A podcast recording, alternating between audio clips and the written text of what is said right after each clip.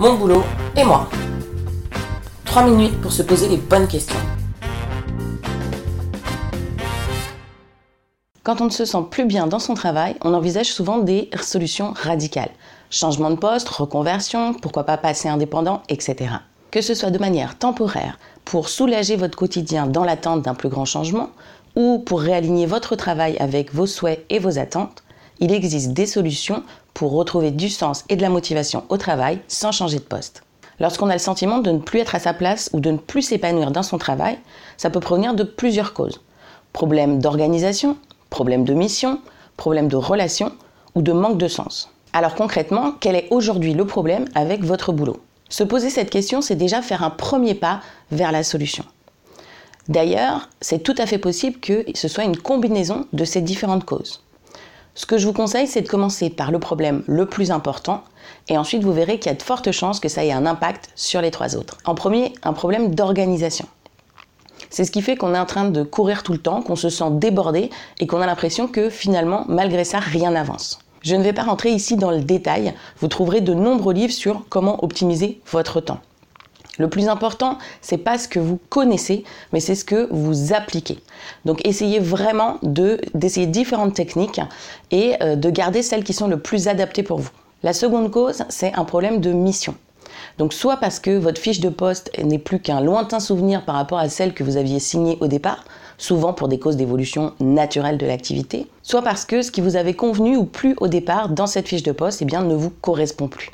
Pour en sortir, faites une analyse détaillée des tâches et des missions qui vous incombent, pour déterminer celles à garder, à supprimer, à déléguer ou encore à optimiser.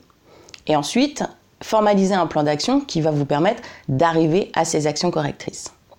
Surtout, commencez bien par les actions les plus simples et qui auront le plus d'impact. Le troisième problème, c'est un problème de relation. Parce que le bien-être et l'épanouissement au travail, ça passe aussi par l'environnement. Et cet environnement, il est clairement dépendant des relations ou des interactions que vous pouvez avoir avec vos collègues ou votre manager. C'est un problème qui, en général, concerne certaines personnes spécifiquement. Donc à vous de les identifier et de déterminer quel est exactement le problème avec ces personnes. Si c'est un conflit latent ou ouvert, crevez l'abcès et discutez-en avec la personne. Il vaut mieux toujours discuter, prendre les devants, plutôt que de laisser une situation pourrir. S'il s'agit d'antipathie, eh bien, essayez de limiter vos interactions physiques en face à face avec cette personne. Donc, privilégiez soit les échanges par mail, au pire les échanges par téléphone. La quatrième cause, c'est un problème de manque de sens, et donc qui en général fait qu'il y a aussi un manque de motivation. Pour ce problème-là, le souci, c'est qu'il n'y a pas de réponse évidente. La première étape, c'est de mener une réflexion approfondie sur ce que vous attendez de votre travail, ce que vous voulez qu'il vous apporte et le sens que vous lui donnez.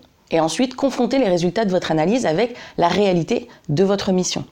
Parce que souvent, pris dans le quotidien, on perd de vue le sens et l'utilité de notre travail. Si suite à cette analyse, où il y a des ajustements qui peuvent être faits, comme par exemple pour un problème de mission, faites-les. Si ce n'est pas le cas, si le problème est plus large que celui de votre fiche de poste, eh il faudra peut-être considérer des changements plus importants. Le sens et la motivation au travail doivent s'entretenir au quotidien. Les conseils que j'ai partagés ici sont assez simples, mais vous allez voir qu'en approfondissant, vous allez pouvoir trouver des solutions personnalisées. Et surtout, vous allez vous rendre compte que vous avez beaucoup plus la main que vous ne le croyez sur ces quatre aspects de votre travail. Pour ce faire, vous trouverez dans la description sous la vidéo un lien pour télécharger la checklist des questions indispensables à se poser lorsque vous rencontrez un problème de motivation ou de sens au travail. Si vous avez aimé cet épisode, n'hésitez pas à le partager sur les réseaux sociaux. À vous de jouer. Et maintenant, passez à l'action.